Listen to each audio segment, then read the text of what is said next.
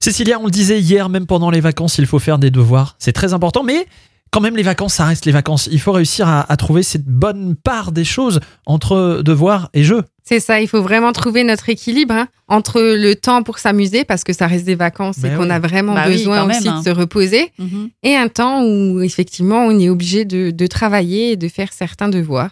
Donc il faut vraiment apprendre à s'organiser. Ce qu'il faut savoir, c'est que pour les enfants en primaire, on va vraiment essayer de faire maximum une demi-heure par jour. Donc on, on se dit quand même qu'on fait un peu tous les jours. On se dit pas, euh, allez, bon, on leur laisse la première semaine euh, en off. Ben, c'est mieux de commencer. qui font ça quand même. C'est mieux de commencer par les devoirs, comme ça après on a l'esprit plus tranquille. C'est-à-dire qu'on va faire tout de suite les devoirs, enchaîner dans la foulée pour que la deuxième semaine, on ait vraiment une semaine off. Donc faire l'inverse plutôt. C'est mieux de faire l'inverse. Ah oui, d'accord. Donc, euh, il vaut mieux commencer par les primaires avec une demi-heure de devoirs par jour. Sur une semaine, on arrive normalement largement à, à Oui, oui. reprendre les leçons et à revoir ce qui n'a pas été. Et avec les collèges et les lycéens, on sera plutôt aux alentours de une heure à deux heures par jour. Mais c'est deux heures où on est vraiment sur les devoirs, pas avec Oh la là télé, là, pas avec tout heures ça. par jour, ça semble beaucoup quand même.